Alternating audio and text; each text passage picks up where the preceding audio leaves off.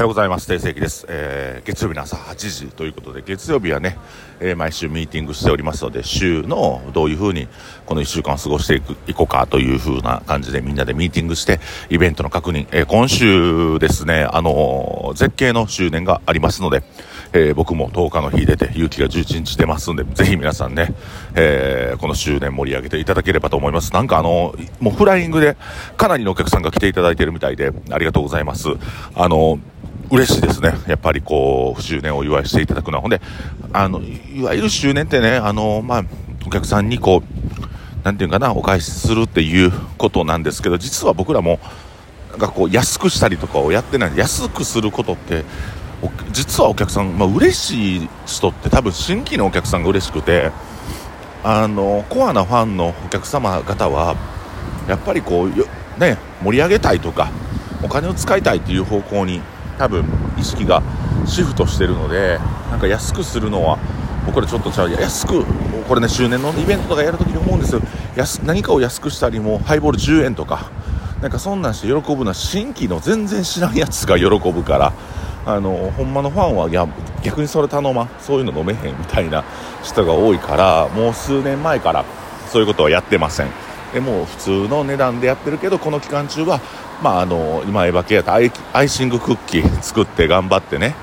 なれへんアイシングクッキーを作る 一生懸命作ってますけどでそれをプレゼントしようかっていう感じでやっております。ぜひ皆さんもやってみてください。はいということで今日も、えー、お送りしていきたいんですけども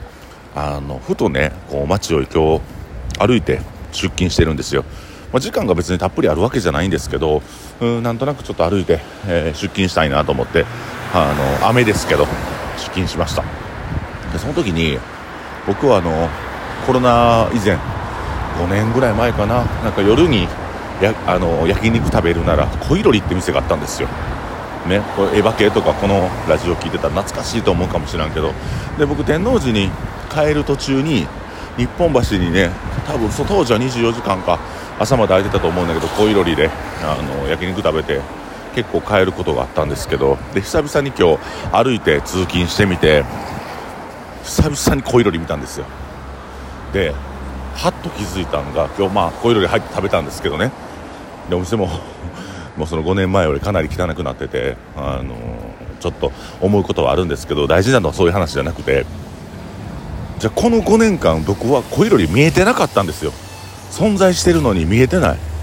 行こうと思ってないっていうことは。これ結構怖いなと思って。なんか俺自身がその小いろりの存在をこの5年間感じ取れてないわけででまあ言ったらこれお客さんに置き換えた場合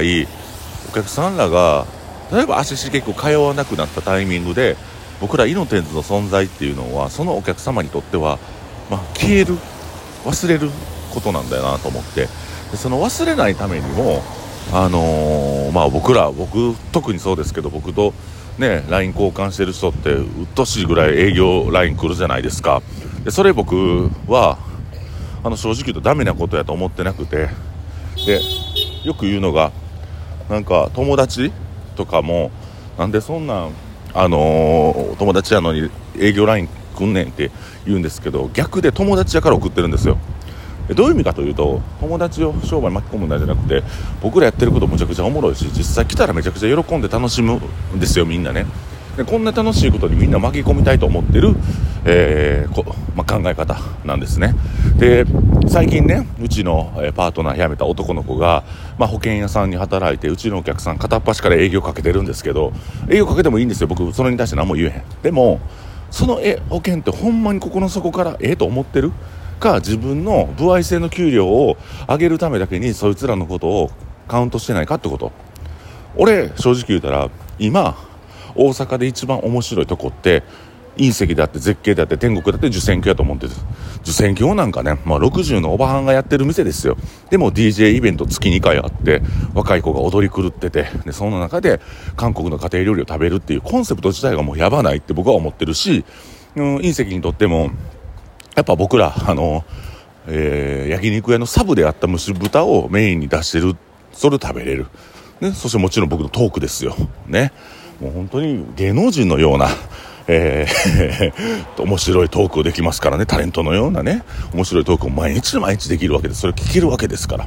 えー、すごいお得だなと思いますし、まあそのね、勇気の高級焼肉店でしか食べられへんかった技術をあんなに安価で食べれたりとか、で、エヴァ系のこう女性として、えー、ね、焼き鳥屋をやるっていう、こんなことってあんまない。女性を前面に出して焼き鳥屋をやって、で、そこでね、やっぱり、あの、あの子自体が同世代の女の子、ちょっと下の子らに支持されてて、そういう光景でなかなか他では見れない。やっぱこうマンパワーの、まあ、弱さもあるんですけど僕らマンパワーの強みを最大限に出した、えー、4店舗を繰り広げてますので、えー、一番自分たちがやってることが面白いっていう信念を持って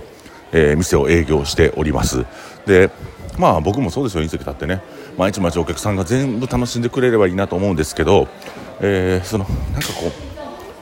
うそうやな。まあやっぱこう忘れられるっていうことがどういうことか僕自身もハッとしたんですけどとあるお客さんがなんかこうめっちゃ角に話しかけてくるラーメン屋があってそのラーメン屋もうちょっと行かなくなって何年も行ってないねん。このバランスって難しいなと思って。ラーメン屋にあのおばちゃんとのおしゃべりを楽しみに行かせておれへんよね確か。だから自分の職種であったりとかをちゃんと観察して鑑みてどういう営業方針がいいのかっていうのを自分自身がしっかり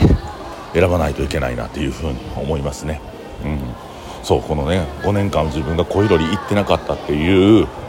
反省でもないな。なんて言うたんやなこれ。どう表現したらいいか分からへんけど。あ忘れてたんやっていうのが結構ショックで、うん、だからこういうことを自分のお店に置き換えたら5年間も忘れられるようなお店になってはいけないから、まあ、常に新しい発信をしていく常になんか新しい企画をしていく。でお客様が興味引くようなことを、えー、しっかりと見つめてマーケティングとブランディングをやっていかなあかんなと思いました。でえー、っとまあ、10月からちょこちょこねパカパカとみんなに見せれるような新しい展開っていうのを今ちょっと企ててまして、えー、お客さんらもこれ面白いんじゃないでしょうかね。あの今ちょっと一生懸命頑張ってます。はい。で、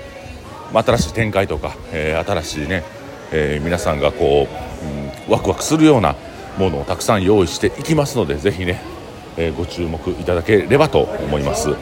はい。えー、自分たちの店を忘れな忘れられないためには常に発信をし続けえー、そして自分たちがやっていることが楽しいんだという信念を持ってお客さんやそうや周りの人も友達でもええねんけど、えー、プレゼンしていってから、え、自分たちをより楽しんでもらう自分たちの組織を楽しんでもらうという考え方のもとに仕事をしていかなければいけないというお話を今日はさせていただきました。